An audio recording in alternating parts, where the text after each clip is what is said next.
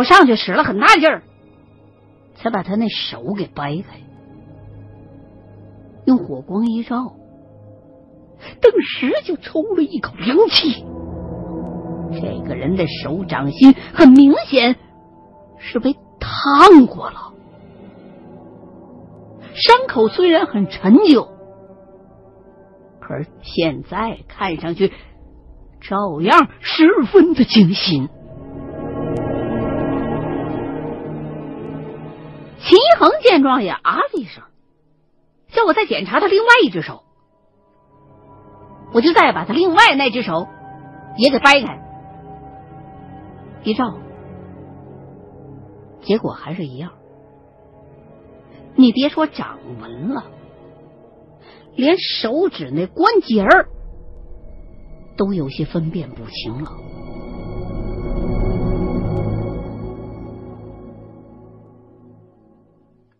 合着这么半天是白忙活呀！我干脆点了一根烟，送到秦一恒嘴里头。自己也点了一根。接下来，其实我是准备想要开骂的。在洗浴中心，这小子实在太他妈过分了。但是，我还是咬了咬牙。我先问这小子：“这人是谁呀？你小子那天晚上跑哪儿去了？”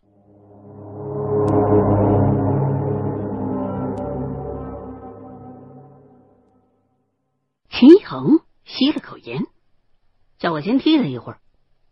我这才发现，他一直是用什么东西在勒着那个人的脖子。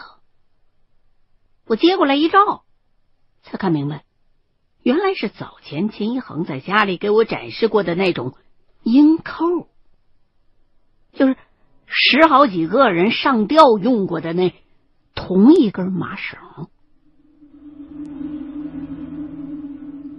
我呢，就有样学样，照着秦一恒刚才的姿势，单膝跪在了这个人的后背上，低头一看，只见这人的后背上竟然还有一大片表格形状的伤疤。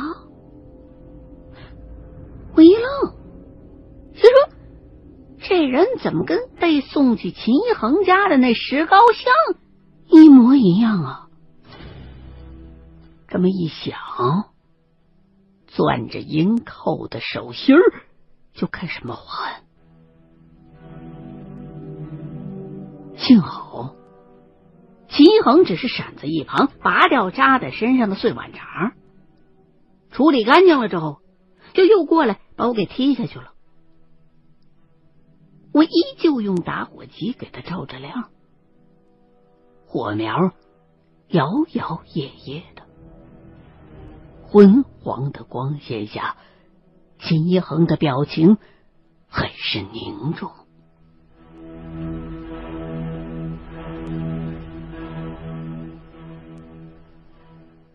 等他抽完一根烟，才开口说道：“真是个诱饵。也许呢是流浪汉，也许是被从外地骗来的。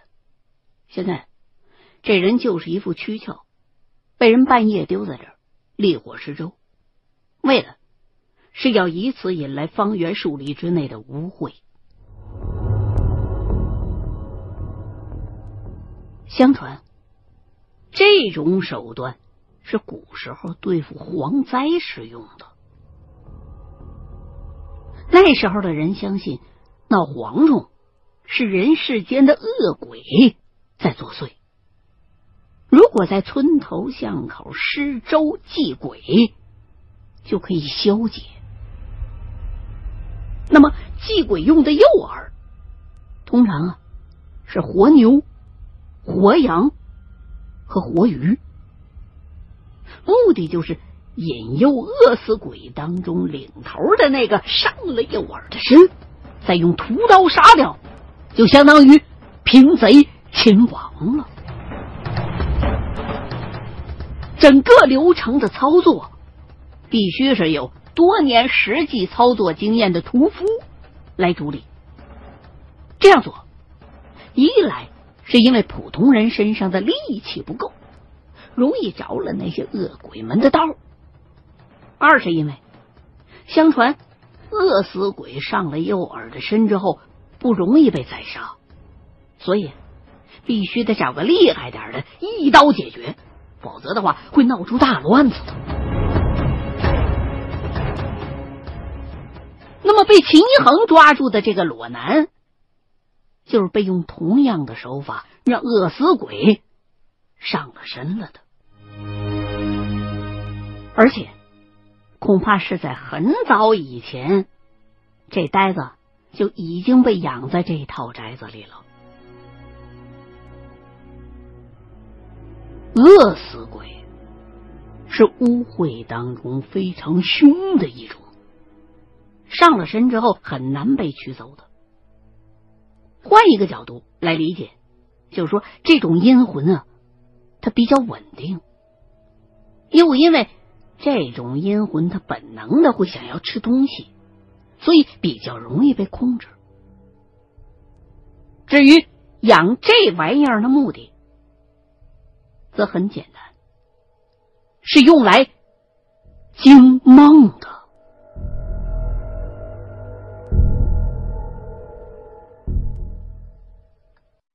恶鬼可以用来惊梦，这不是什么秘密。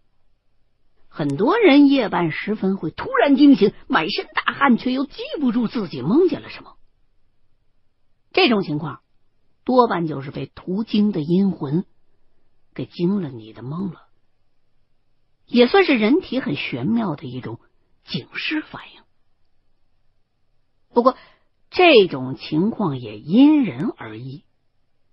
八字很轻的人，通常啊就很难被惊醒，反而会越睡越沉。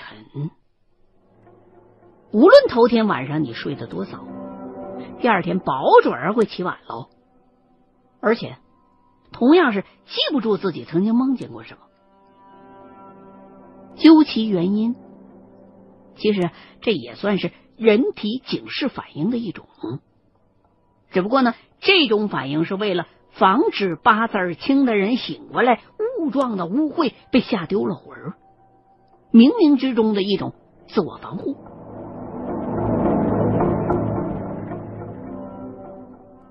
至于我们面前的这个诱饵，虽然是个大活人，但毕竟这具躯壳里边装的是个饿死鬼，所以把他带到任何一间卧室里头去，都会起到惊梦的作用。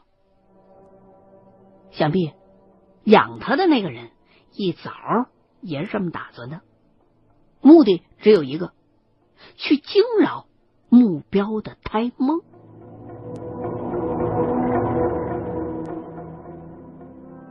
解释到这儿，秦恒又让我用打火机照这个人的后背，告诉我说，这人后背上这表格也是用来记录胎梦的。你别看现在这东西只能管它叫东西了，躯壳嘛，咿呀呀的，跟动物没什么两样。其实，如果用方术来辅助的话，咱们活人呢，完全是可以跟他进行交流的。恶鬼是能洞晓梦境的，养他的那个人。也一定是准备要将那些想知道内容的梦记录下来。这么做的原因，恐怕也是这些人不知道那些胎梦究竟会起到怎样的作用，所以只能用这个手段去查。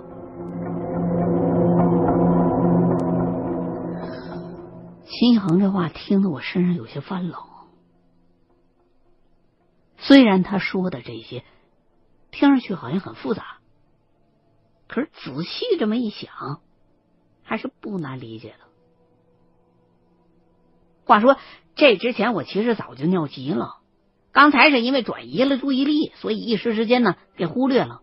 这会儿一是他这话刺激，二是现在也安生下来了，我这才感觉到现在不行，已经憋得不行了。我就让秦一恒先等会儿，我去一下洗手间就回来。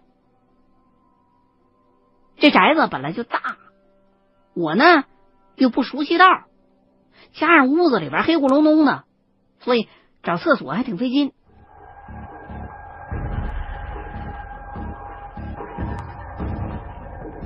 等好不容易找着了，我都快尿裤子了。解决完，回到客厅，却发现秦一恒跟那个诱饵都没影了。难道是找了个地方歇着去了？毕竟那姿势挺累人的。我就喊了几声：“秦瑶，秦瑶！”才发现不是。那俩人是真的失踪了，我马上去动了动大门，关的好好的，也不知道是不是秦一恒出去之后又给待上了。于是我马上就开开门追了出去，在小区的主干道上左右张望了半天，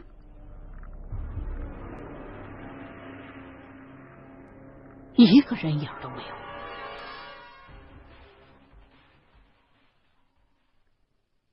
这别墅区可能也是因为比较老旧，现在入住的人不多。毕竟能在这儿买得起房子的肯定不止这一套，所以小区里边很空旷，感觉很没有人气。我只好又回到了老头的别墅里头，先四下去找手机，找到了，才发现。屏幕已经摔碎了，开不了机了。我就又摸索着去了厨房，想看看有没有什么可以照明用的工具。实在不行的话，就把炉灶给点起来。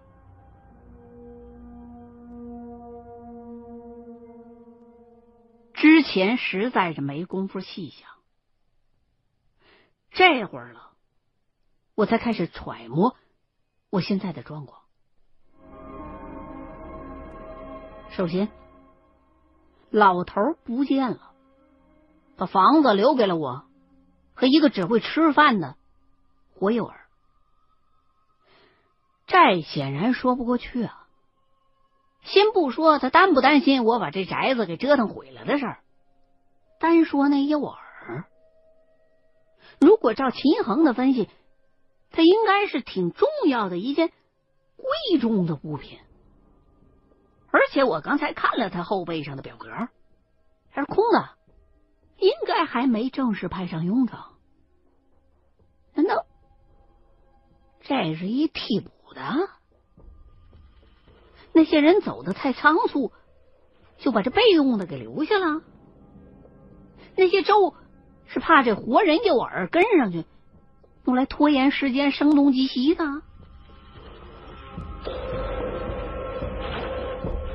其次，刚才秦恒怎么忽然出现在这儿了？我是下了飞机就直奔这儿来了，中间一直也没跟他联系上。难道他一直在暗地里边跟着保护我呢？看我要出事儿了，才现身出来拯救我？那那也不靠谱啊！如果就是为了这个的话，他没必要藏着呀。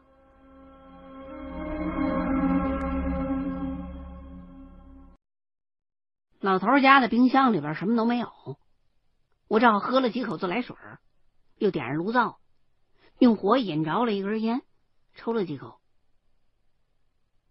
又想了一阵。我好像明白过来了，这也不算是后知后觉啊，只是我一直本能的不愿意往这个方向去联想。现在，唯一能解释这一切的推测，那就只剩下了秦一恒跟这老头在暗地里边通过气儿了。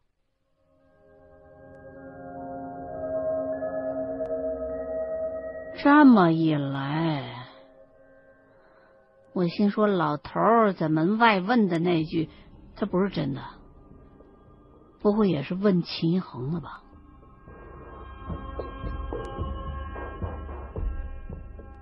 揉了揉太阳穴，我一屁股坐在了地上，回忆了一下，从入行到现在。很多事儿都是秦恒带着我的，我我从来就没怀疑过他。我这人从小到大对朋友从来不会有戒心的，对秦恒那更是，因为我觉得只有相互信任才能叫搭档。我总是在听他告诉我这个，告诉我那个，很多事儿都是他解释给我听的。可是，如果他解释给我听的并不是真相呢？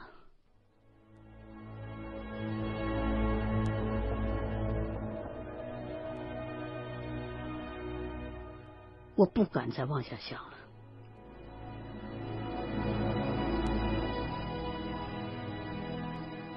生意做了这么久，我还是连方树的门都没迈进去过。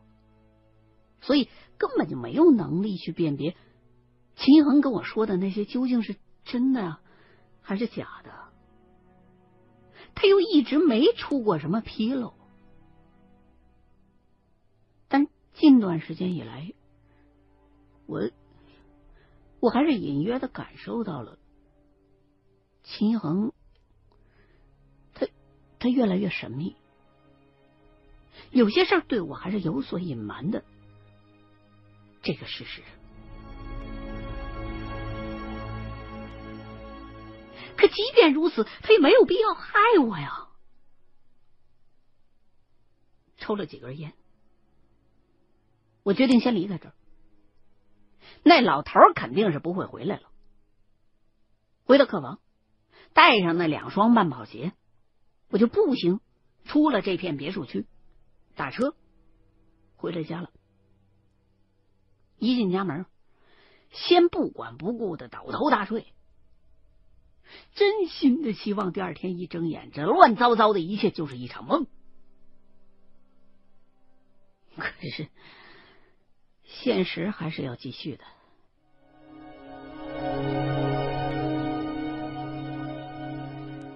第二天，我先去商场买了一部新手机，然后没抱任何幻想的。又给秦恒打了一个电话，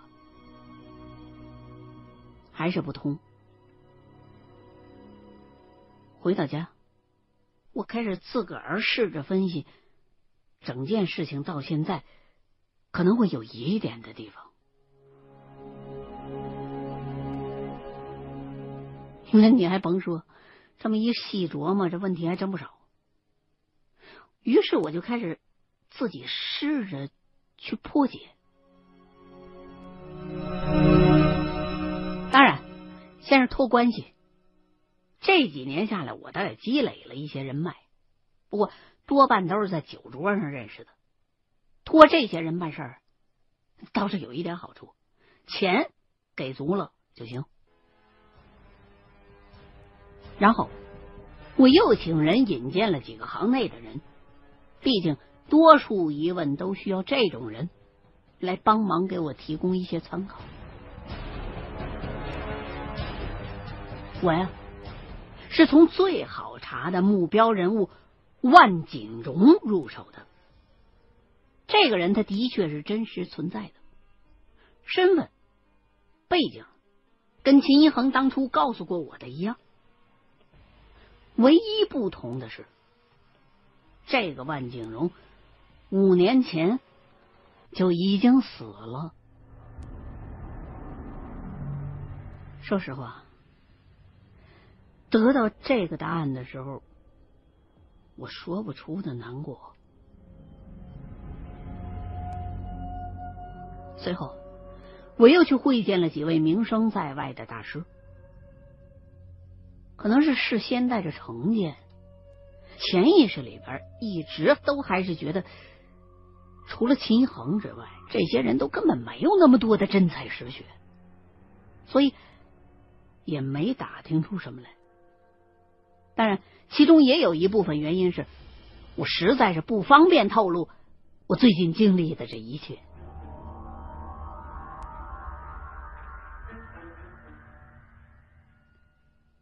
再往后的好几天，我都没出过门。你说是在等秦一恒也好，说是在静心呢也罢，反正这些日子就浑浑噩噩的就这么混过去了。这几天过后，一个快件送上门来了。这份快件让我不得不打起精神，重新出发了，因为。快件是宏达集团寄来的，内容是邀请江先生和秦先生参加一场招标会。